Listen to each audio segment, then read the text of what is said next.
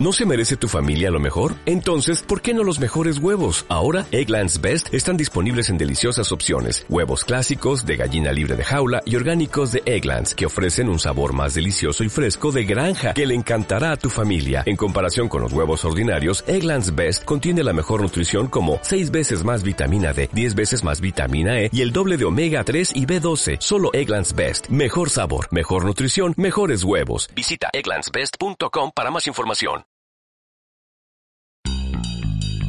Overdrive Media te necesita. Si estás escuchando esto es porque realmente gustas de nuestro contenido.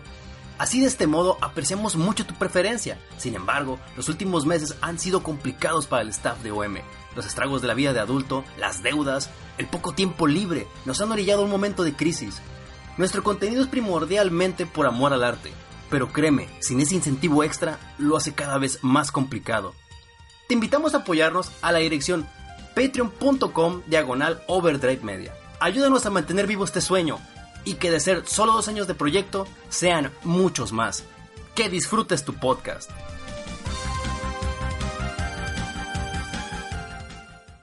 Presented by Overdrive Media.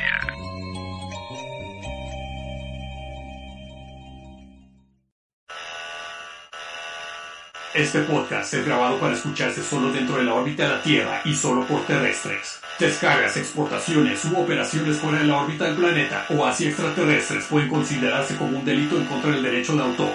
Aquellos que violen las reglas serán sujetos a severas penalizaciones y serán perseguidos por el duro brazo de la policía interespacial. Destroy the core!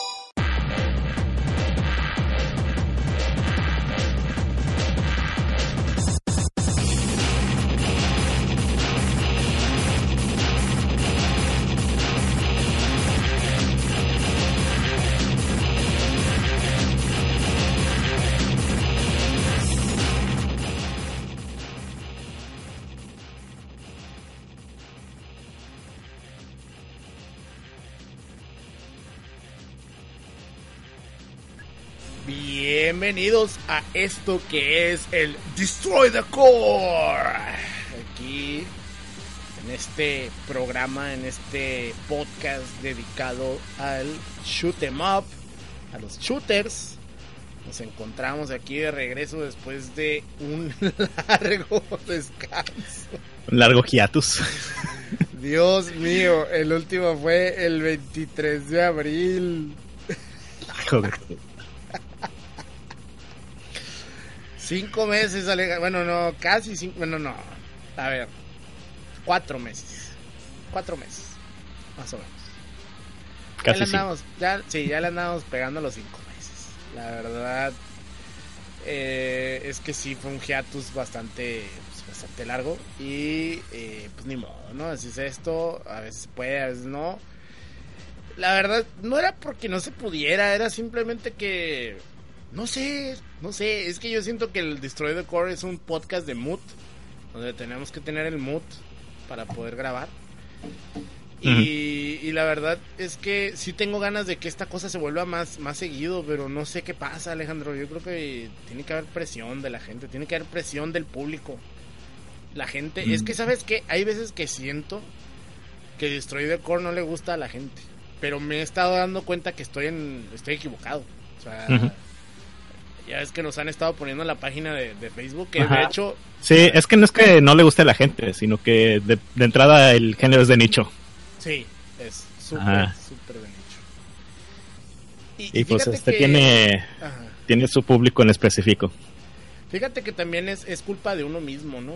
Porque el hecho de decir es de nicho, que, que sí lo es, pero ta- tal vez el problema sea que, que se supone que este podcast es para sacar que, el, que sacar un poquito del nicho, ¿no? O sea, Ah, claro, claro, no, no, no estamos, no, no nos estamos quitando la responsabilidad de que no hemos grabado en cinco meses, casi. es- exactamente, o sea, también nosotros a veces aceptamos que es de nicho y no, no, no intentamos sacarlo del nicho, o sea, no intentamos eh, mostrárselo a una audiencia más, más abierta, más grande. ¿no? Entonces, pues esperemos que funcione, esperemos que este programa les ayude a, a las personas, o sea, hay personas que nos escuchan que son muy fans del género y, y un saludo también a ellos.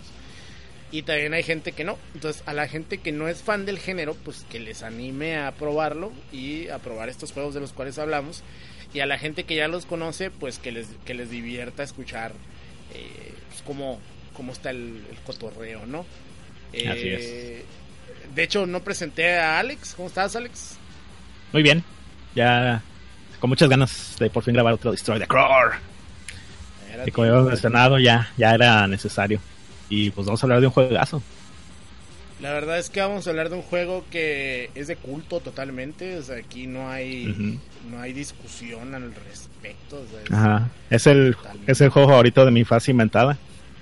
Exactamente, es, es el, es el juego favorito de la infancia inventada de todo, de- bueno, de, de nosotros dos, porque en realidad... No, y de muchos, ah, de muchos dado el precio en el que está- se encuentra ahora. Pues sí, pero bueno. Entonces, gente, muchas gracias por estar aquí con nosotros. Vamos a mandar un, un saludo a la gente que está en el chat. Que es Edgar Alfonso, Alex Roth, Nanashi, Biches Antonio, Maracuña Varona, Pirujilla Regia, Will Henso, Checos, eh, Cruelo, Eisenheim, Walterco y Javier 01123. De igual manera, queremos invitarlos a que le den like a la página de Facebook, que es www.facebook.com diagonal Destroy the Core.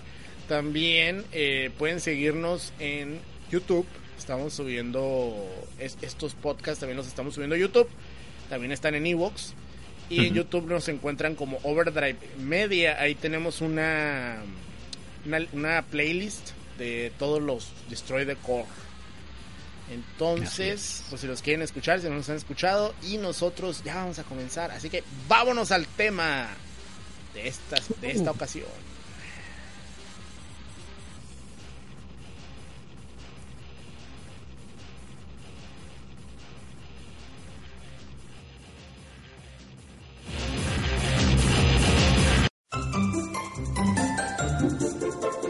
¿Estás harto de los podcasts condescendientes, donde todo el mundo está de acuerdo y no hay ningún tipo de debate? ¿Estás harto de esos podcasts aburridos donde los locutores solo leen información de Wikipedia? Overdrive Media tiene la solución perfecta para ti, con programas como El Retrocast, el podcast dedicado a los juegos de antaño, aquellos que marcaron nuestra infancia y merecen ser recordados. El Salticast, el podcast dedicado 100% al análisis y discusión del videojuego de peleas. El Limit Break Podcast, en donde hablamos, analizamos y discutimos el videojuego actual. Drifters, un podcast para aquellos fans de la animación japonesa de todas las eras, desde el más mainstream hasta el más clavado posible. Senkai Podcast, el podcast de Dragon Ball and Shit. Aquí encontrarás noticias, análisis de capítulos y discusión totalmente dedicada al universo de Dragon Ball. El Poscopeo, un programa dedicado a recordar y analizar todo tipo de animación y películas. Aquí no le hacemos el feo a nada y todo con un toque random de sabrosura. Destroy the Core, para todos aquellos que consideran que el shoot 'em up está en el olvido.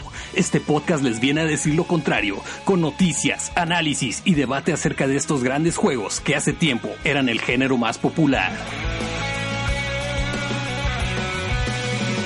Late Night Podcast, el programa donde los locutores de Overdrive Media se juntan para platicar de experiencias personales y sucesos importantes de la semana. Un podcast totalmente irreverente, irrelevante e inútil.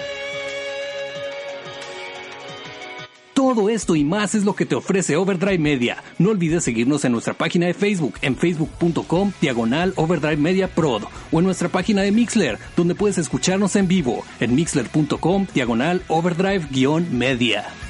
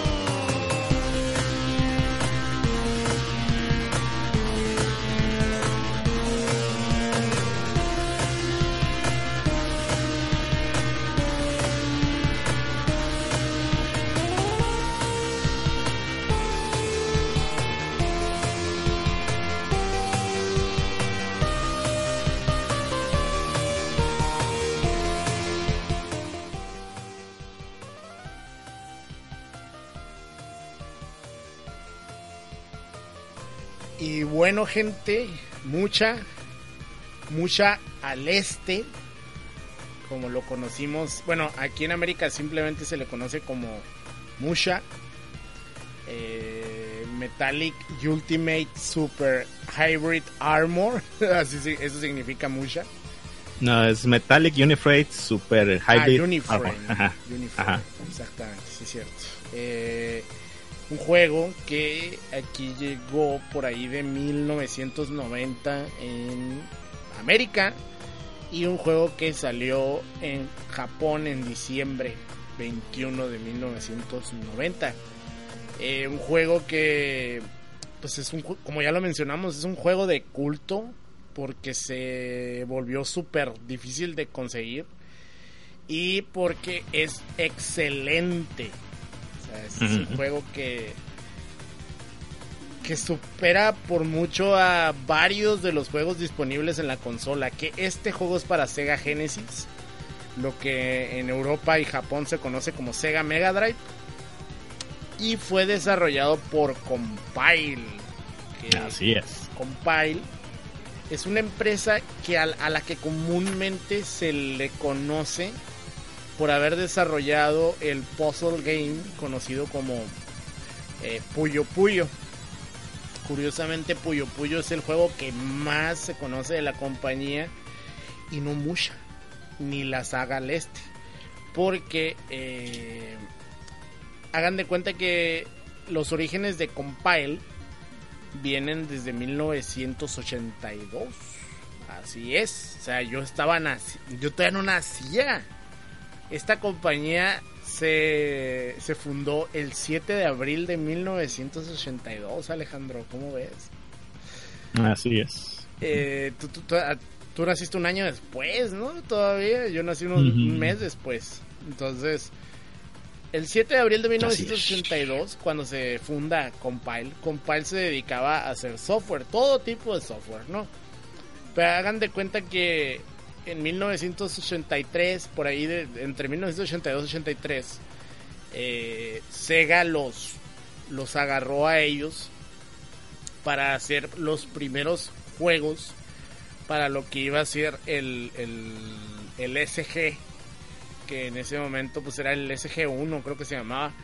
Eh, era la primera consola que lanzó Sega en Japón. Lo que aquí se conocería varias revisiones después, porque no es la misma consola, pero aquí se conocería como Master System. El Master System ya es la tercera versión de esa consola, más o menos. Sí. Entonces, 3000, me parece que se llama. el, el- el- entonces, eh, todo ese, ese despapalle, ellos hicieron los primeros juegos del SG, del Sega System. No me acuerdo cómo se llama. Pero ese sistema, ellos hicieron tres juegos. El primero que era eh, NSUP, el, seguro, el segundo que se llama Safari Hunting y el tercero que se llama Borderline. Si ustedes se sienten interesados en saber cómo eran estos juegos, busquen el, el canal de YouTube de Luke Morse. Así se escribe, Luke Morse. Luke Morse 1, así lo buscan. Él tiene varios videos de los juegos de SG-1000. Entonces ahí pueden, eh, de hecho él tiene el, el Safari Hunting y, y ahí lo pueden ver cómo se jugaba y todo este rollo. Son juegos súper primitivos, eh, así con muy pocos colores, muy en la onda del, del Spectrum, ¿no? Se me figura a mí. Ujú. Eh, Atari, Spectrum, todos esos de, de la época. sí. Fue muy simples. Sí, con unos controles también muy, muy, muy primitivos, muy raros, muy, muy pre-D-pad, ¿no? Con una palanquita ahí medio fea. Entonces, Compile, eh, en 1983, lanza eh, un juego conocido como Devil's Haven para el MSX. El MSX era una, una, una computadora, Computadora. eh, personal que fue lanzada en Japón y en Europa. Aquí en América no sé si la lanzaron. No, No, no, ni de chiste. No. No, entonces en Japón fue súper popular y en Europa fue medianamente popular. No fue tanto como lo fue en Japón. En Japón sí se volvían locos con esa cosa. O sea, sí, sí era muy, muy popular. Yo creo que era de lo poco que le hacía competencia al Famicom cuando recién salió el Famicom, ¿no? O sea, el Sí, fácil. Entonces, Ajá. Devil's Haven fue el primer shooter que realizó Compile, porque Compile, a diferencia de lo que muchos piensan sobre lo que ellos fundaron, ellos hicieron Puyo Puyo y ya no salían donde ahí, no fue así. Compile era conocida por sus shooters. Y Así es. después de Devil's Haven, eh, ellos crearon la serie Al Este, que también fue lanzada primero para, para MSX, luego Al Este 2, y así se la llevaron, ¿no? Entonces, Sí, pero el este 2 fue para MSX2. exactamente, para MSX2. Y entonces, después del Al Este 2, durante el Al Este 2 y después del Al Este 2, es donde nosotros nos posicionamos en el, en el Musha. Porque Mm. Musha es parte de la serie al este.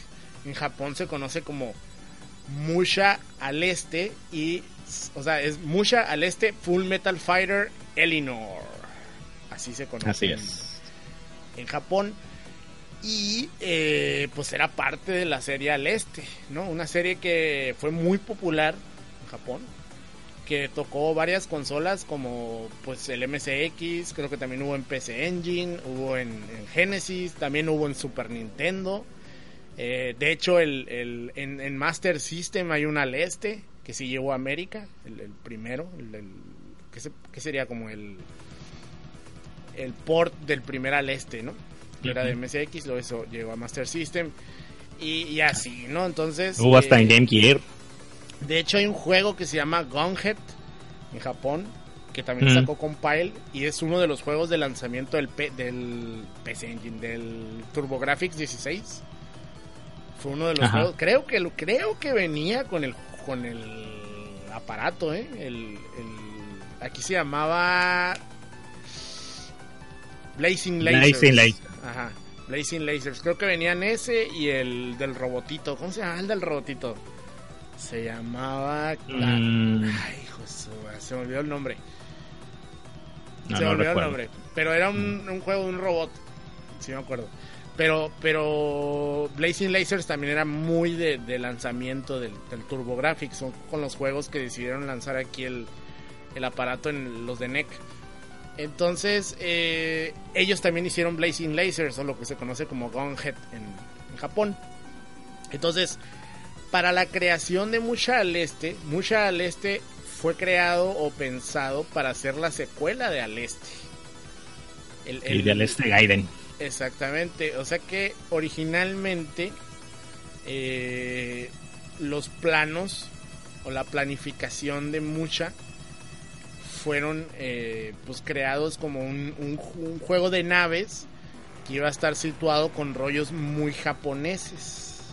Muy media- medievales japoneses, de hecho. Sí, muy medievales japoneses. Entonces, pues, de, de hecho se supone que lo, lo primero que se mostró fue una imagen del piloto, del robot, eh, obviamente encima del robot, y de un enemigo que es una máscara que se conoce como la máscara no. O sea, como una no mask. Que No no, con la- mask. ¿Cómo?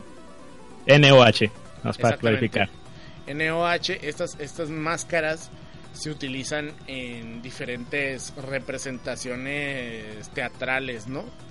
Eso es lo único que encontré al respecto de las No Mask, como les dicen los, eh, los gringos. Y la verdad es que este juego al principio no lo... O sea, cuando, cuando lo entregan como al este 2, se los rechazan. Entonces al rechazárselo, ellos lo tuvieron que volver a pensar, güey.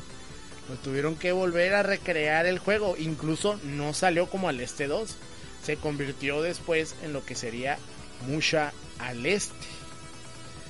Así es. Que la verdad, eh, yo pienso que, que fue un acierto, ¿no? Y fue algo, fue algo bastante curioso porque, según en una, en una entrevista ahí que hicieron, eh, dijeron que, que este señor Nakashima, que fue uno de los creadores del juego, cuando entregó las notas, ¿no?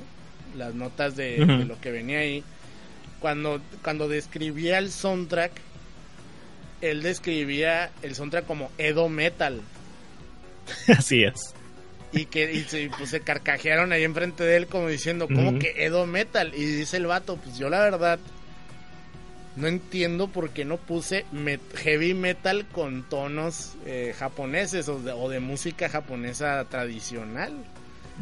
Y, y dice que el, el, el- el compositor, Toshiaki Sakoda, se empezó a reír, enfre- o sea, se empezó a reír así de que te pasaste de lanza. Pero le dice, entiendo lo que quieres decir. O sea, y es lo que este vato dice, oh, me entendió, qué buen rollo acá, ¿no? Entonces este Kazuyuki Nakashima menciona que eh, en esos tiempos era muy raro que un juego tuviera música de heavy metal. Y De hecho, ninguno, básicamente. Exactamente, El- ninguno. este de- si, no, si no es el primero, fue de los primeros. Fue de los Poner primeros. un soundtrack. Ajá. Y de hecho, él menciona que eh, es un juego que tú desde que lo pones y miras la pantalla de Press Start, tú empiezas a hacer headbanging, dice el güey. O sea, en ese momento tú empiezas a hacer headbanging. Y, y él menciona, si tú no has jugado mucha al este, pon el Musha y empieza a hacer el headbanging cuando empiezas a escuchar la música. Vas a ver que te va a encantar. y sí es cierto, güey. O sea, Sí. el, el soundtrack es, es, yo creo que la mitad del juego, güey. O, más de la mitad del juego, porque yo, para mí, lo que me vendió este juego fue el soundtrack. Ujú. Total. De entrada, sí. De entrada, sí. Lo que te vende el juego es el, es el soundtrack que tiene. Y fíjate, hay, hay unas, hay una entrevista que le hicieron a Toshiaki Sakoda, que fue el que hizo el, el soundtrack. Y, y me gustaría platicar las notas que, que saqué de esta entrevista. Fíjense, A ver, dale. Eh, la experiencia de Sakoda en la realización del soundtrack de mucha es sumamente interesante. Y lo Sakoda menciona que en el momento en el que estaban trabajando en mucha, la música de los juegos eran sonidos mecánicos y estridentes, sobre todo en los STG, como si fuera un tipo de regla. Rara vez escuchabas música calmada. También, eh, también este se queja mucho de que los juegos no tenían ni siquiera una sensación de uniformidad o de progresión. Los tracks eran muy diferentes unos de otros. Tomando todo esto en cuenta, Sakoda quería hacer el primer soundtrack de videojuegos totalmente heavy metal, un juego en donde cada uno de los tracks estuvieran relacionados. O sea que la idea de él era que, por ejemplo, en esa época muchos juegos, a, finales de los 80, muchos juegos nomás era ti, ti, ti, ti, y ya, o sea, no, no era como que en realidad algo que te diera una sensación de, de, de pues, de avance o, o de... Sí, eran básicamente nada más jingles. Yo de un de minuto los- a lo mucho. de los pocos juegos que hacían diferente a lo que menciona Sakoda eran los Mega Man. O sea, Mega Man ya para ese entonces ya tenía buenos soundtracks y, y sí tenían cierta uniformidad. Pero en el aspecto de, de shooters, yo creo que no había. Mm, solo Raiden. Solo Raiden. Y Raiden es del 87. ¿Sí, no? 86. Mm, no, 86 89 de creo. Darius, ¿no? Ajá. Creo que es de 89. Deja ver rápidamente. Y 87. Pero bueno, tú sigue dándole. ¿Si era 9?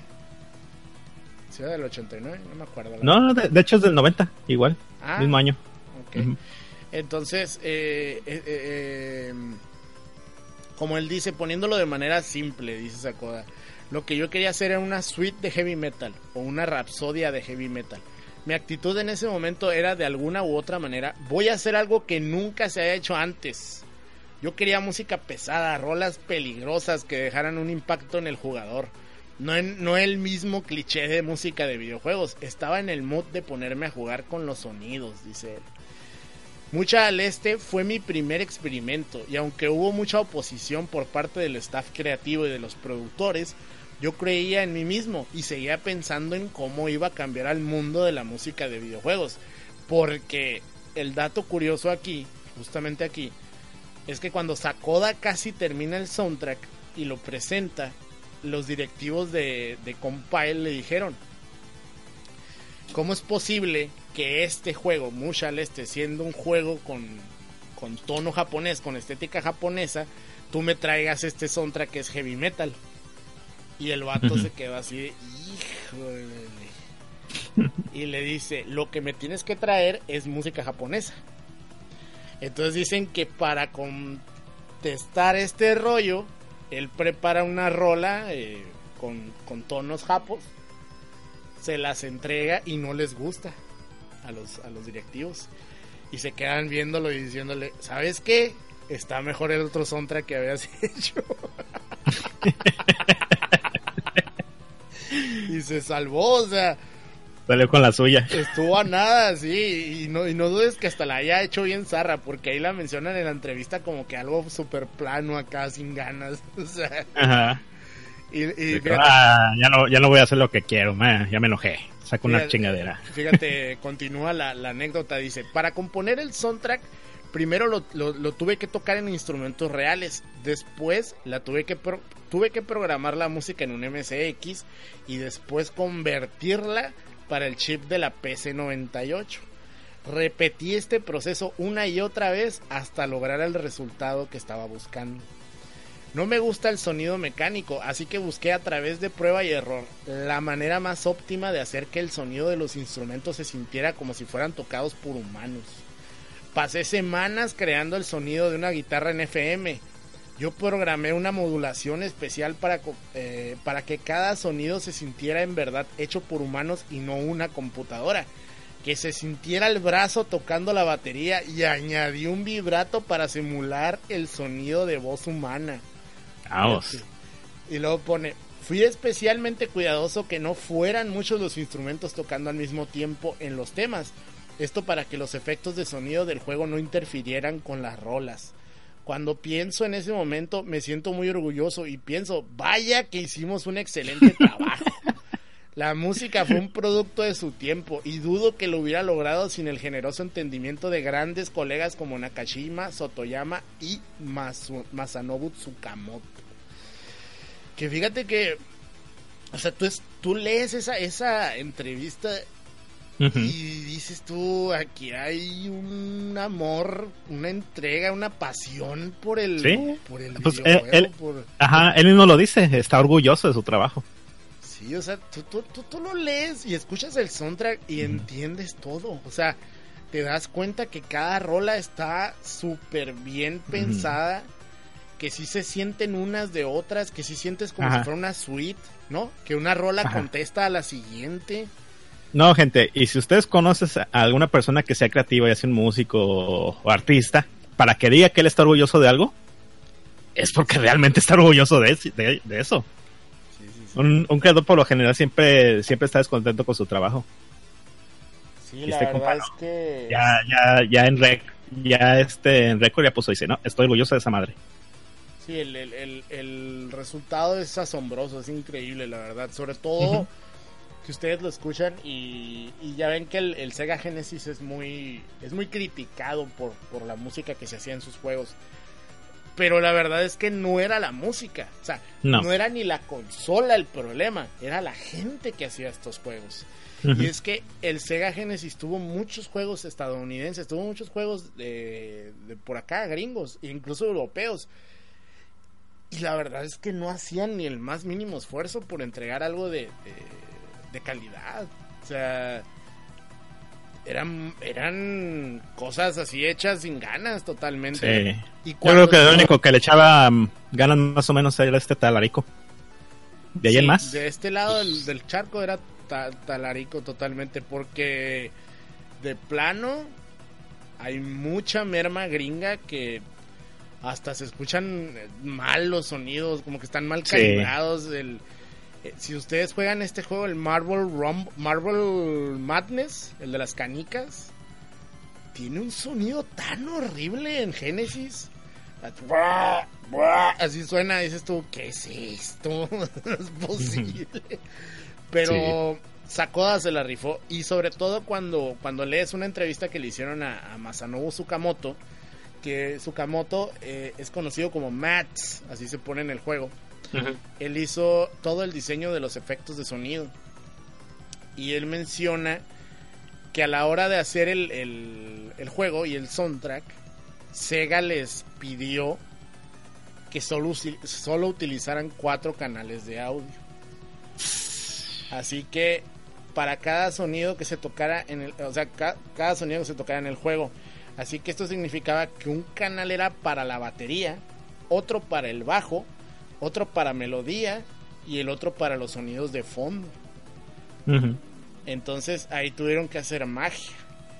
Oh, sí. Fíjate, fíjate que esto yo no lo sabía. Sí, sí, sí. sí. Y sobre todo teniendo en cuenta que en el juego hay un stage donde estás pasando como una tormenta. Entonces mientras están sonando los disparos, está sonando la música, aparte están cayendo rayos. Sí, y de hecho Sukamoto menciona que ese efecto, el de, el de rayos, fue el primer efecto que hizo en el juego. fíjate. Qué loco, ¿no? Eh, Sí. Y no interrumpe para nada el gameplay y se escucha bastante bien. De hecho es uno de, los- de mis stage favoritos del juego. Y de hecho, él, ah, o sea, a la vez también menciona que el sonido de One Up, ya es que el sonido de One Up es como, se escucha como... Ujú. Él menciona que, se, que batallaron en hacerlo, porque él no quería que el soundtrack y ese sonido se, se traslaparan. Entonces tuvo que hacer ahí un mix bien raro para que el soundtrack siguiera y sonara la musiquita esta y tú pudieras discernir del soundtrack a la musiquita del, del jingle de One Up. Wow. Entonces sí era un- una marihuanada que se aventó el compa, que dice que él, que él se quedó muy contento con esto y que le dio mucho coraje cuando este sonido de One Up lo utilizaron para Puyo Puyo. Porque le dijeron, oye, ¿sabes qué? Vamos a usar este sonido que hiciste. Y él no quería, güey. No quería, no, no, no. Ese sonido yo lo hice para mis, para los juegos de shooter. No, va a salir en el Puyo Puyo. Y dice que le dio que le da pena, güey. Así, me da pena. Y es que imagínate, o sea, yo, yo veo al, al diseñador de, de, pues de Puyo Puyo como una persona más, pues más otaku, friquizona, rara, ¿no? De fan de las Sí. bonitas y que, que a mí me gusta mucho Puyo Puyo. Pero todos sabemos que un, que un creador de shooters se toma muy en serio ese cotorreo. El cotorreo Así del es. shooter. El shooter es serio, o sea, y no me refiero a que en realidad a que las temáticas sean serias, ¿no? Porque hay muchas cosas ahí chistosas, ¿no? O sea, No, sino que el gameplay es hardcore. sino que el gameplay es hardcore, o sea que el, que el, el- el creador de estas cosas se toma muy en serio su trabajo. Entonces, pues a lo mejor sí. Pobre vato, la neta. Entonces. eh, otra, otra Ni entrevista. modo, la panza es primero. Eh, Hay que tragar, hay que tragar, ni modo. Y ot- otra entrevista muy interesante es la que le hicieron a Yuichi Sotoyama. Sotoyama es el, el, pues el, el programador principal, el que hizo el planning del juego. Y él menciona que todo el juego, eh, lo que es eh, el arte, el sonido y todo ese rollo, se introdujo en 512 kilobytes. ¿Cómo la ves? O sea, ni siquiera un GIF de, de, de estos días. Es, es lo que él menciona, es lo que él menciona. Ahora una cámara, o sea, tú agarras una cámara y, o sea, una cámara digital y una foto no son 512 kilobytes, o sea, son cuántos no menos que pesa una foto así recién toma Dos megas. mega. mega, dos mega, dos megas. Entonces, fíjate, son casi dos al dos, dos muchas ahí en la foto. Sí, sí, es increíble lo que hicieron estos compas. Entonces Sotoyama menciona que ellos tenían un prototipo de Aleste 2 para Mega Drive, pero como este fue rechazado, sentían la presión de tener que crear algo rápidamente. En ese momento sentían una gran necesidad de cambiar la dirección de la serie al este. Nakashima vino con una, con una idea radical de un juego con un estilo estético muy japonés, lo que ahora conocemos como Musha. Que Nakashima es el que hizo los diseños y el que eh, prácticamente el que diseñó el juego, ¿no? Y dice, la escena del valle, la cual usaba muchas de las ventajas que ofrecía el Mega Drive. La del valle, él se refiere al tercer nivel, que el tercer nivel estás como en un... Pues, Ah, ya. pone valle, pero él se está, eh, pero es como una montaña, como un lugar montañoso, pues un valle de montaña. Es como un vacío más que un valle. Sí, es, es- es como, un, como un cañón, ¿no? Y en, el- y en la parte de abajo corre un río de lava. Es un río rojo. Pero fí- fíjate que eso es este stage es impresionante, o sea, para la época, obviamente. Porque haz de cuenta, vienes de pelear con un jefe y el precio se empieza a desmoronar Sí, y revela este, este como cañón que estamos mencionando. exactamente. Eso para la época se ve increíble y no, y no cualquier cosa lo hacía. No, no, no, la verdad es que es, es, es impresionante. Y, y dice que pues el, el Mega Drive, o sea, ellos usaban mucho del poder del Mega Drive para poder realizar esto. Y es que en ese mismo stage, y, y ellos mencionan varias veces, que se sienten orgullosos de los cambios de velocidad que había en el stage, porque sí los hay. Todos Sí. los stage tienen cambios de velocidad, donde de pronto se empieza a poner así bien rápido el asunto y tienes que estar esquivando cosas. Y ellos mencionan que el Mega Drive era la única consola que te permitía hacer eso en ese momento. O sea, ni No, el y otro- Super Nintendo. Ajá. Y otro truquito que usaron en ese station en específico es que haz de cuenta los enemigos empezaban a salir de, de este cañón. Sí, O sea, los venías venir desde abajo hasta, hasta la altura en la que está tu personaje. exactamente. Y pues en esa época no era, no era fácil hacer este, esos, ese tipo de efectos. Y, y dice, esto, esto fue de lo primero que presentamos en el prototipo. Yo estaba metido en la programación de los enemigos que aparecían desde el fondo y la forma en cómo estos explotaban. Mm. Y recuerdo perfectamente las alegatas que tenía con Sukamoto, el, el de los sonidos. Dice, quien estaba a cargo de los effects, acerca del timing de los sonidos y de la acción que sucedía en el fondo. Dicen ellos que el nivel de obsesión llegó al punto de que crearon sonidos de baja, ¿cómo se dice? De rango, ¿Frecuencia? De, de frecuencia baja, para que tú tuvieras una sensación de que, se ve- de que venían de abajo los personajes, los enemigos. Sí, o sea, sí, de sí. que tú podías discernir entre un sonido que, que, que iba subiendo así como... Es que es algo que yo simplemente lo entiendo, pero me es bien, bien, bien complicado explicar. o sea, yo no. Sí. o sea, Sí, viene es que abajo. en, cua- en cualquier otro juego, eh, nomás sale la nave y explota y ya. Sí, Y estos güeyes, no sé, se, se tomaban el tiempo para hacer el sonido de que la nave iba subiendo, ibas escuchando los motores de la nave. sí. E igualmente cuando, en este juego, eh, cuando este, te matas a un enemigo, no solo explota, como en muchos de los shooters, sino que primero se eh, explota en llamas, ves que la nave va cayendo y luego explota. Exactamente, exactamente.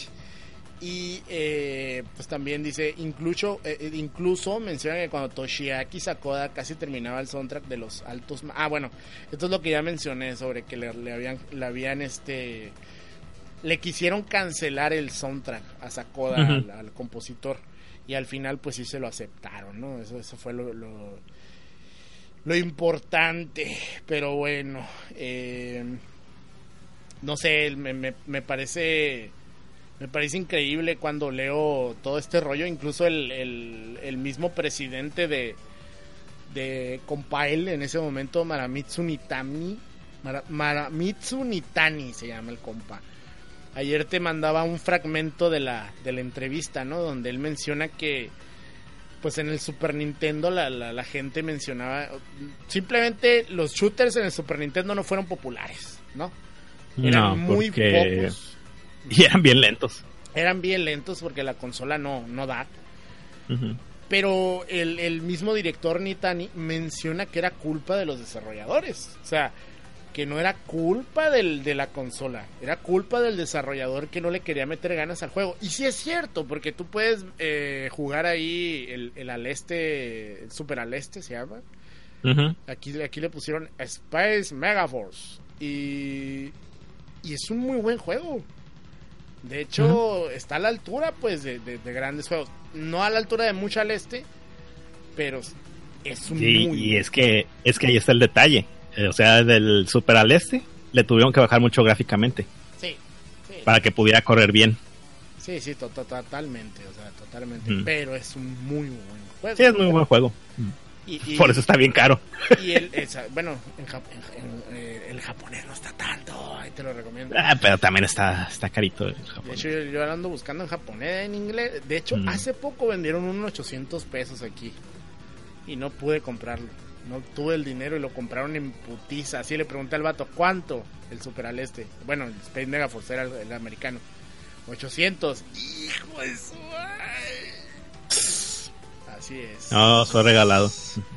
Pero bueno, total, eh, que él, él tiene razón. Yo, yo siento que el desarrollador pues tenía la culpa de, de que el, de que el género no fuera popular en Super Nintendo. De hecho, él, él da a entender que el, el género del, del shooter pues empezó a decaer porque en el Super Nintendo no hubo tan buenos juegos, tan buenos títulos representativos. Por lo mismo de ser la consola más popular en Japón, pues al decaer este género o al empezar a desaparecer en la consola más popular, pues obviamente iba a bajar un poquito el, el furor, ¿no? Porque, pues, a pesar de que ahorita estamos viviendo una etapa muy bonita de los shooters, creo yo, o sea, Un revival. eh, un, revival, un pequeño revival con estos, eh, eh, ¿cómo se dice? Lanzamientos que estamos teniendo en. Steam y algunos lanzamientos físicos. Lanzamientos y relanzamientos. Exactamente, lanzamientos también y relanzamientos. Entonces creo que estamos teniendo un muy buen eh, momento, pero la verdad es que a finales de los 90 eh, sí, sí decayó muy fuerte el... A mediados, más que nada. Sí. Entonces, pues bueno, pues eso fue la, la- lo que hay detrás del, del desarrollo de Musha al este. Y ahora vamos a empezar a hablar de lo que es el gameplay. ¿Te gustaría aventarte a ti tú el, la plática del gameplay?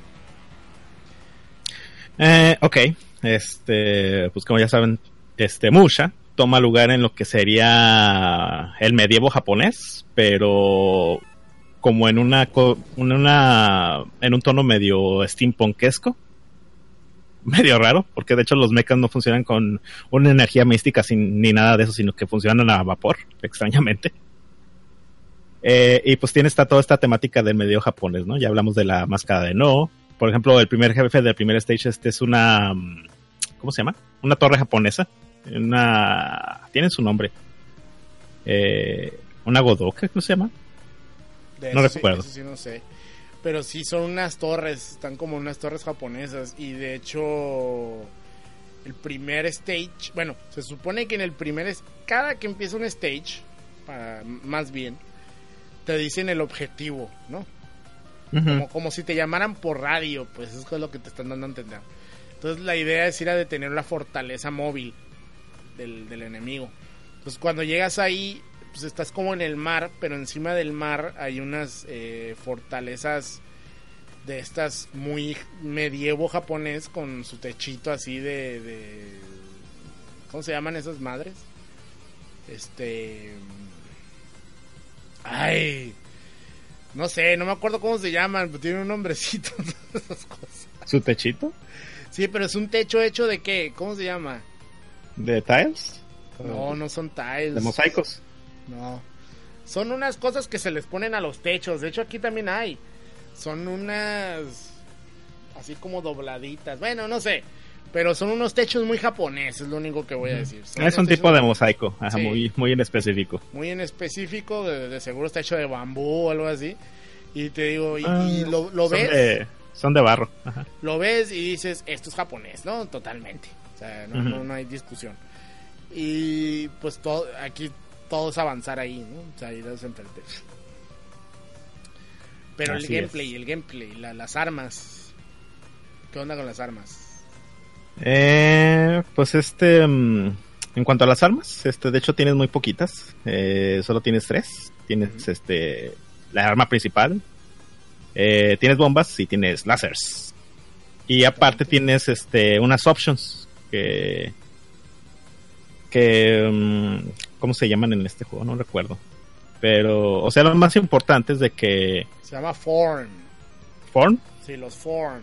Porque haz de cuenta que esos monitos los puedes eh, los puedes posicionar en diferentes formas, pues en, en diferentes...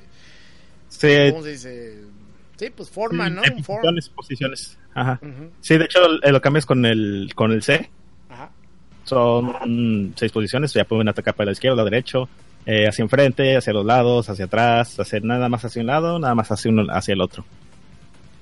Y pues esto ya es parte de la de la estrategia pues, dependiendo de las situaciones con las con los enemigos, ¿no? Lo interesante de las forms y que tiene que ver también mucho de, de este del gameplay en cuanto a cómo se a cómo son las vidas es de que mientras tú vas jugando en el juego este salen como una unos este como que te dejan este uno- unas navecitas este supplies, o sea, Sí. municiones y vas agarrando. Ya puede- te pueden este subir el nivel del arma o subir este agarrar otro otro option. Lo importante aquí de las options es de que nada más puedes usar dos al mismo tiempo, pero mientras sigas agarrando se van este se quedan en tu inventario. Entonces aquí si un enemigo te, te, da con una bala, realmente no, no, no, no pierdes una vida, sino que pierdes una opción. Pero si tienes en, tus reservas, pues sacas otra inmediatamente. Ajá. Eh, lo cual hace el juego. Uno pensaría que es el juego de, este, bastante fácil, pero no, no es así. Porque la contraparte es de que tu personaje, o sea, el Musha, eh, es un spray enorme comparado con otros shooters. Exacto. Ajá. Y igualmente la caja de colisión es enorme y pues sí te llevan bastantes balas. Pero para contrarrestar esto, eh, cada vez que una bala te pega, eh, no, como ya mencioné, no pierdes una vida. Si te quedas sin options, lo que sigue es que le van bajando de nivel a tu arma con cada con cada disparo que te dan. Hasta que ya llegas al nivel 1, entonces sí, ya si te pega una bala, entonces ya pierdes una vida. Eh, ¿Qué más? ¿Qué más? ¿Qué más? ¿Qué más? Están los power-ups del arma, que son uno de fuego. Bueno, no son en realidad power-ups, son una especie como de campos de fuerza, por decirlo de alguna manera. Que está el de fuego, está el de agua y está el de electricidad. El de Mm, fuego te da unos misiles, ¿no? O sea, te da. Ay, ¿cómo era, cómo era el rollo? Te da un, un, un es- un escudo que gira a tu alrededor de, de fuego, ¿no? No, no es cierto. Este güey No, te da los es- misiles. Te da los misiles. Ajá. Y el, el de agua te da un escudo que gira Ese sí alrededor. el escudo. Exactamente. Y te cubre de las balas. Y el de electricidad te da un rayo bien perro que puedes acá. Llega bien lejos. pues, abarca toda la pantalla hacia arriba. Entonces, conforme est- estas, estos escudos los vas agarrando, o habilidades extra, por decirlo de alguna manera, los vas agarrando en el campo. De pronto llegan navecitas y los avientan. Y son, son unas, como unas orbes, por decirlo así. Con, de color, la de fuego roja, la de electricidad es verde y la de agua es azul, ¿no?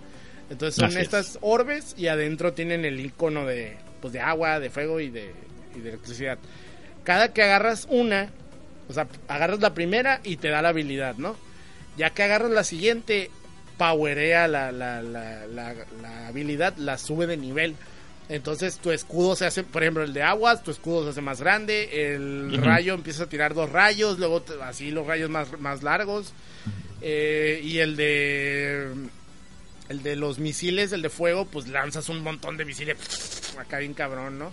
Entonces, eh, esto te ayuda un montón. El de agua es la cosa más chingona.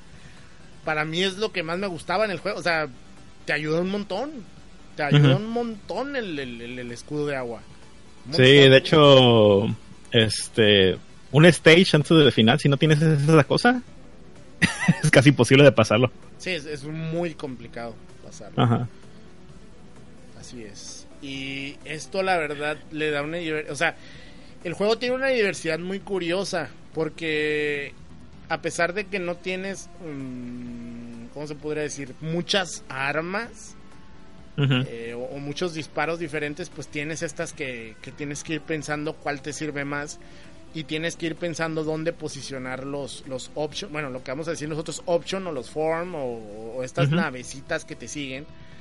Eh, porque eso es la estrategia, eso es todo. Pues con estas navecitas puedes rulear y quedarte tú en una esquina y las navecitas disparando y te salvan. O sea, el segundo jefe, tú te vas a la esquina, pones las, las, las balas, o sea, pones las navecitas para que disparen hacia un lado y no, te, tienes, no te hace nada. Porque el, el- el- el jefe nomás dispara hacia abajo. Entonces, eh, es mucho de aprenderte el juego. O sea, casi, casi todo Sí. es aprenderte. en el juego. Sí, o sea, esto es muy de compile en sí. Eh, otra, otra mecánica que está medio oculta. eh, si, te, si uno se fija en la parte superior de la pantalla, hay unas flechitas. Esto lo que indica es la velocidad en la que se puede mover tu nave. Ahora, esta velocidad tú la puedes cambiar. La manera en que la cambias es que pones pausa en el juego y y ya con otro botón le aumentas la velocidad. Esto está medio oculto, realmente. O sea, si no tienes el manual nunca te vas a enterar de cómo funciona esa cosa, así que ya saben. Y esto pues también este ayuda mucho en la estrategia para, para algunos jefes. En unos necesitas mover más lento, en otros necesitas mover más rápido. Sí, y obviamente sobrevivir pues es, es la clave de todo. De hecho, algo que también está cool es que no te mueres, no te mueres tan rápido, porque si tú traes estos escudos o estas habilidades, como le quieran ustedes decir, cuando te pegan no te matan, te la quitan. Y, y lo mismo pasa cuando traes a los, a los Sí, con los options. Exactamente.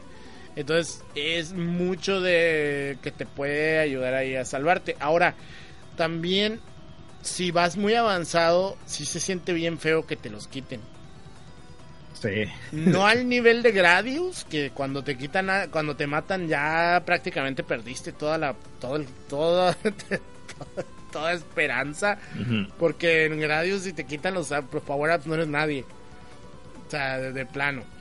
Y sobre todo en Gradius 3 que es objetísimo. Pero te digo, aquí sí, sí tienes manera de recuperarte cuando te quitan los, los, los power ups.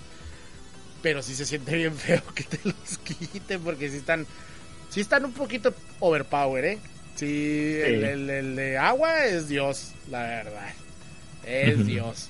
Sí, pero ya cuando se vuelve muy overpowered, ya cuando tienes el nivel máximo. Sí, sí, sí, sí, sí, sí. O sea, tienes que subirlos al nivel 3, 4.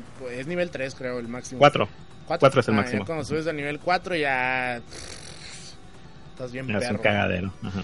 Eh, ¿Qué más tenemos? Bueno, los niveles. Vamos a platicar sobre los niveles. Eh, bueno, primero que nada, la, la piloto, porque es una mujer, La piloto de, de tu meca, de tu de tu musha. Eh, pues es una es una morra pelirroja eh, de nombre Terry que si ustedes la ven dicen esta salió de Gunbuster, así. o sea, se nota. ¿No? Que Ajá. que son mo- que yo no me quejo, a mí me gusta mucho Gunbuster y me gusta mucho ese diseño de personajes, me gusta mucho este tipo de diseños de personaje muy Gainax. Eh, se me hace bien cool. Es, es algo que me gusta mucho de los juegos de esa época. Ese estilo de arte.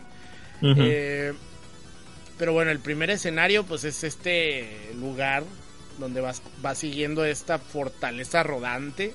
Que es como un tanque. O sea, es una fortaleza, de, es un castillo Sí, es una Japonés. torre japonesa. Ajá. Se, llama, se llaman pagodas. a las pagodas. Es una pagoda con llantas de tanque, ¿no? Ajá. y las tien- la- la- obviamente se supone que la vas a ir a, a destruir. Entonces, cuando empieza, vas en estas islas, vas sobre estas islas y sobre estas pa- pagoditas eh, que tienen arriba, mm, eh, ya sea cañones o lanzan diferentes naves, o te tienes que hacer de todo aquí, tienes que matar un montón de cosas. Ya cuando llegas al jefe, el jefe es esta pagoda que acabamos de mencionar con llantas, pero pues primero tienes que destruir unos cañones y ya que los destruyes eh, se posiciona esa cosa y la cabeza que trae en la parte más alta empieza a disparar eh, flamas con, con forma de cabeza también típico de esa época y pues tienes que estar esquivando y destruir la, la cabeza sin albur Entonces, ya Ujú. que destruyes Ya, la cabeza ajá, Ajá. No, sí, sí, sí. Le.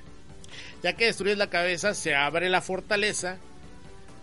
Y en el segundo, o sea, algo que está muy cool es eso, porque no solo el soundtrack tiene un seguimiento, sino que cuando destruyes la fortaleza, o sea, destruyes, digamos, la tapa de la fortaleza, entras a la fortaleza.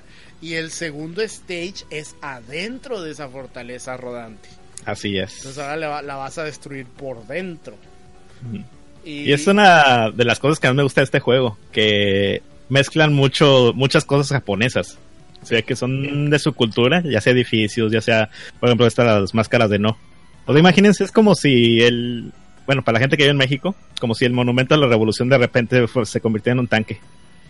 Fíjate que es triste como el cómo nosotros los mexicanos estamos tan tan limitados, ¿no? Porque por ejemplo, yo considero que, que algo que tienen los japoneses muy cabrón es que su cultura la pueden ridiculizar. Y obviamente mucha no ridiculiza la, la, la, la cultura, pero a lo que me refiero con ridiculizar, pues es llevarla a, a cosas que no te imaginarías, ¿no? O sea, Sí, cosas muy extremas. Exactamente, o sea, por ejemplo, como eso que mencionas, o sea, ¿por qué el, el ángel de la independencia no se transforma en un meca, no? O sea, que, que esa tontería, pero podríamos hacer algo cool con eso, con ese tipo de ideas. Los japoneses lo hacen. Sí. ¿entiendes? O sea, No, y aparte, y, y, o sea, puede ser una tontería dentro del juego, pero promueve su cultura. Porque la gente se va a preguntar, ah, ¿cómo se llaman esas madres? Deja y lo busco. Exactamente, entonces te digo, la verdad, eso, eso está muy cool. Y pues en, en este, en este, ¿cómo se podría decir? es que ayer en los comentarios nos pusieron, no mames, Góngora, convertir a tus héroes nacionales en chicas de anime está cabrón. Yo no tengo ningún problema, o sea, por ejemplo, no- es que no se trata nomás de, de, de hacer las chicas de anime, pero hacer cosas con tu cultura está chingón. O sea, por ejemplo, porque aquí el mexicano todo lo quiere hacer súper, súper así. Serio. serio. Ah, todo, todo es este. Amores perros en, Mexi- en México. O sea, si sale Ujú. una película, tiene que ser súper así. ah, drama, sufrimiento, pobreza. Y, y, pues, oye. ta- es- o sea, lo estás viviendo todos los días y todavía lo ves en, en- en la ficción, no me jodas. Sí, es como, por ejemplo, este anime de la de las niñas que hicieron barcos. Bueno, de los barcos que hicieron niñas. Sí. En mi puta vida yo iba, a, yo iba a saber que era un pinche Yamato. Ah, por ver esa madre ya sé que, qué tipo de nave es un Yamato. Ajá. O sea, indirectamente o directamente promueves la cultura de tu país. Aunque Exactamente. sea una mamada. Exactamente, o sea, y eso es a lo que me refiero con ridiculizar también, o sea, la estás llevando a niveles que nunca te hubieras imaginado y puede llegar a llamar la atención. Y pues son cosas que son propias, ¿por qué no las vas a utilizar? Pero bueno, eh, el stage, bueno, el segundo jefe es obviamente dentro de la fortaleza, pero la fortaleza lo que tiene cool es que aquí vamos viendo que no solo es avanzar hacia enfrente y matar enemigos y esquivar enemigos, también los escenarios pelean contra ti.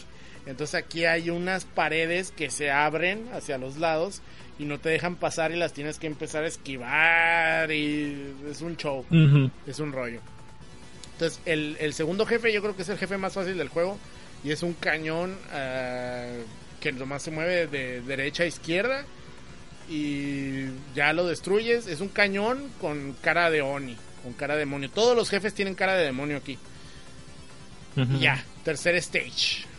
Entonces, el tercer stage eh, ya es se supone que ya vas a regresar a casa, pero en el camino resulta que pues se abre el, va sobre como unos tiles y se empiezan a abrir los tiles y resulta que estás como en una especie de cañón del diablo, vamos a decirle, ¿no? En un cañón así. Y- Un abismo. Un abismo y se ve que va corriendo un río de lava en la parte de abajo y los enemigos empiezan a salir desde abajo, ¿no? Y te empiezan a atacar. Eh, está, está muy cool el escenario y también hay paredes que tienes que estar esquivando y diferentes eh, obstáculos, ¿no? Que no te dejan avanzar. Y el tercer jefe es una nave con dos cabezas Oni. La- es, es como una concha estas cabezas. Entonces ya que destruyes las cabezas, eh, adentro hay como un robot con una Morning Star. Bueno, es como una cosa con picos, así como una Morning Star, pero de muchas bolas, así. Entonces tienes Así que es. de- destruir ese robot y ya pasas a lo que es el cuarto nivel que eh, pues es como una como una ciudad aquí, ¿no? Entonces llegas Sí, a anda, andas ahí en las nubes primero. exactamente, andas en, eh, no, primero es la ciudad y luego te metes a, un, a, un- a la, o sea, llegas como a la mitad Ajá. y llegas a las y, em- nubes. Y Ajá, y empieza la tormenta. Ajá. Exactamente, empieza la tormenta y lo que está bien cool es que en estas nubes, o sea, hagan de cuenta, tú estás en la capa de arriba, las nubes están en la capa de, de abajo de ti y más abajo hay otra capa donde vienen los enemigos, de donde van a salir los enemigos. Tú alcanzas a ver abajo de las nubes que vienen los enemigos y se mira cómo salen hacia ti. Los enemigos se ve bien Ajá. perro. No, y también cuando están cayendo los rayos, se ven los enemigos reflejados en las nubes. Exactamente, se ven los enemigos reflejados en las nubes.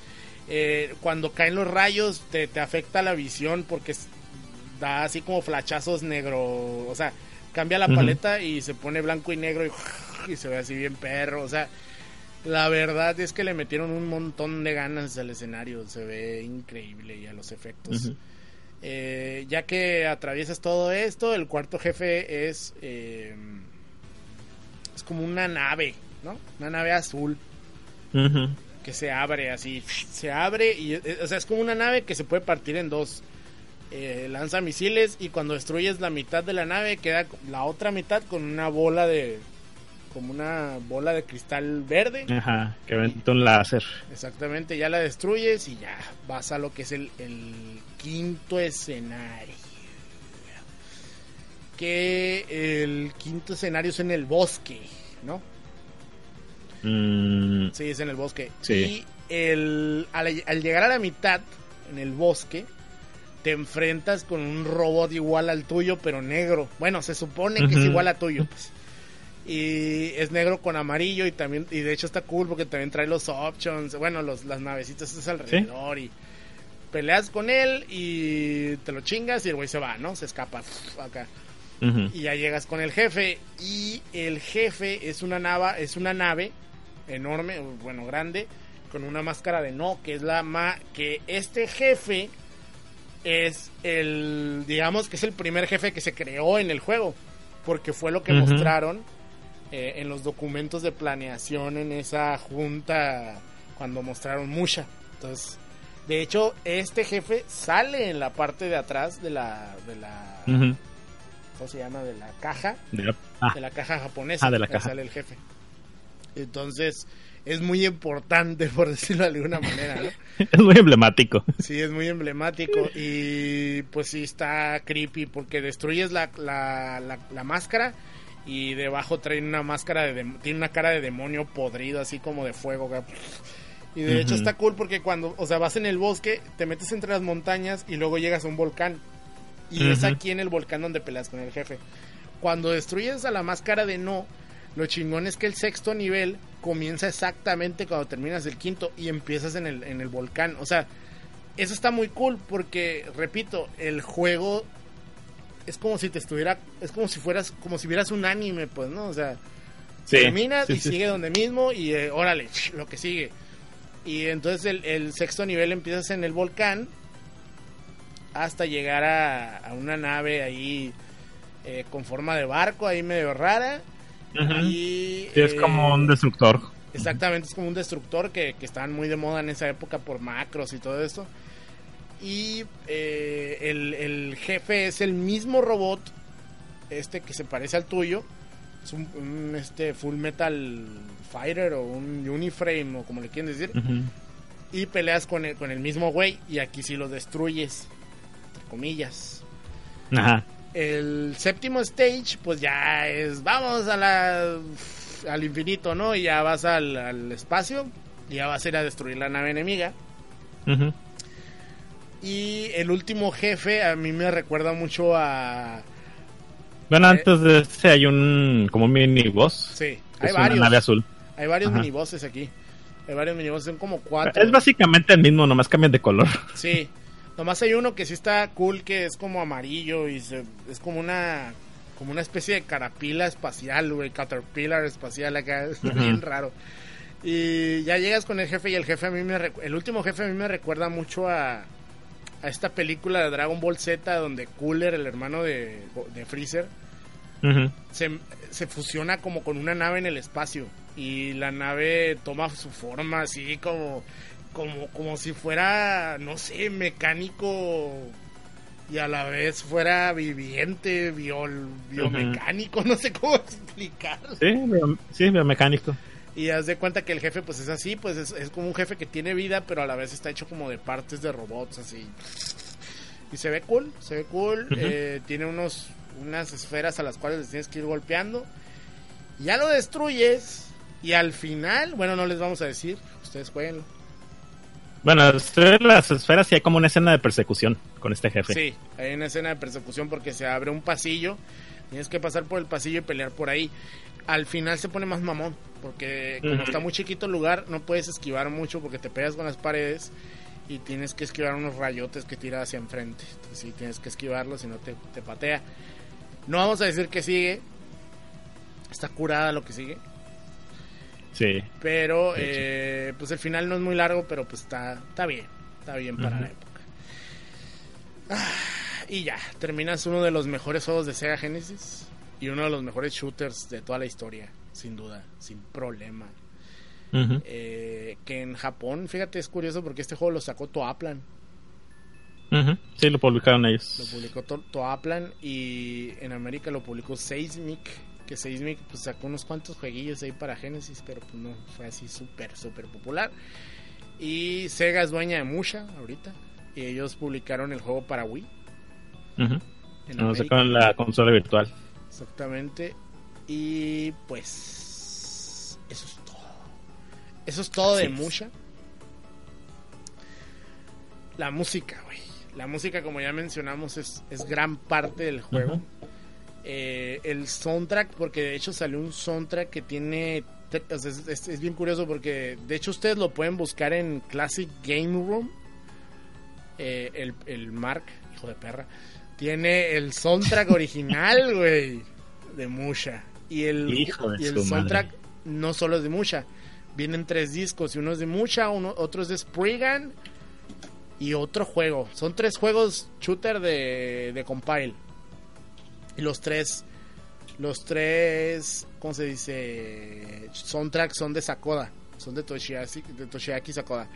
Pero el soundtrack trae, déjenme ver, 1, 2, 3, 4, 5, 6, 7, 8, 9, 10, 11, 12, 13, 14, 15, 16, 17 tracks. Trae 17 tracks. Eh, el tema principal que se llama Theme of Musha al Este. El siguiente, el primer nivel, el track se llama Full Metal Fighter. El segundo track se llama Galvanic Gear. El otro track del tercer nivel se llama Arm- Armed Armor. El del cuarto nivel se llama Divine Device. No Spectre, el siguiente. Offensive Overdrive. El siguiente track, Aggressive Attack, Alpha Wave, Round Clear, que es, pues, obviamente es la, la, la fanfarria. For the Love of, Vanish into the Night, Face of the Phantom, Stratospheric Struggle, que es el del último nivel, y Pressure Power, que es el de la última, última batalla. Eh, mis tracks favoritos son el del primer nivel, que es Full Metal Fighter. Esa cosa es maravilloso. o sea, es- no sé, me encanta esa rola. Me encanta. Full Metal Fighter es para mí la mejor rola del juego. Y la del tercer nivel, la de Armored Armor. ¿Sabes lo, ¿Sabes lo que eso significa, verdad? ¿Qué? Que vas a hacer comprar esa cosa. ¿Musha? No, el soundtrack. Ah, sí, el soundtrack es. Es de a huevo, güey. Está, está bien cabrón. Este- es un soundtrack maravilloso. La verdad es que, yo insisto, la mayor parte de lo que hace genial a este juego es, es el soundtrack. El soundtrack casi casi te vende el juego solo.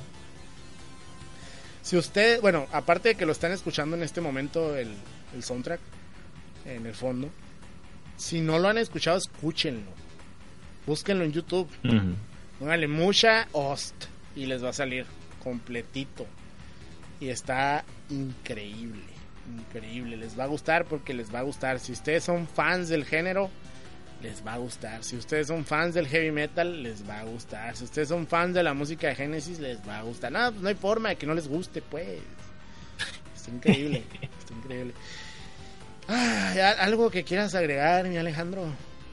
Eh, pues bueno, dentro de los shooters que son de compile, este también este marca un cambio, porque si ustedes gente han jugado un juego de compile, los shooters son largos, Sí. son muy muy largos, Eh, van durando de hora en- entre hora y hora y media, que es bastante largo para el género.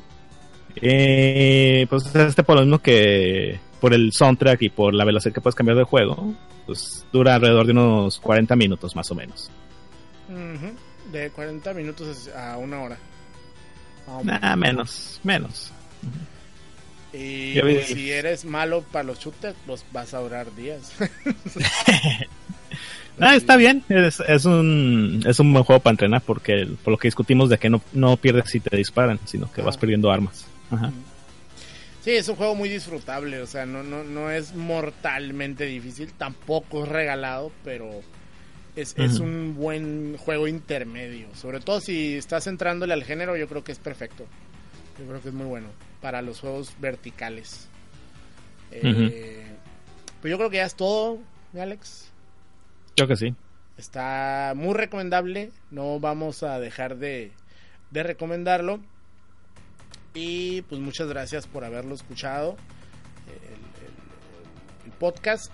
De igual manera, pues les recordamos que nos pueden seguir en Facebook, en www.facebook.com diagonal Destroy the Core. A la gente que está en el chat en vivo, les mandamos un saludo que es Pirujilla Regia, Will Henso, Checos, eh, León y Vidán, Enrique CD, Edgar Alfonso, Nanachi y más dos en algún lado. Y nosotros, ahora sí ya nos vamos y nos escuchamos en el siguiente Destroy the Core, que esperamos que sea pronto. No les vamos a decir cuándo va a ser, Sí, Pero- no hay promesas. pero espérenlo. Puede ser más pronto Así de lo que es. ustedes creen. ¡Vámonos! Vámonos pues.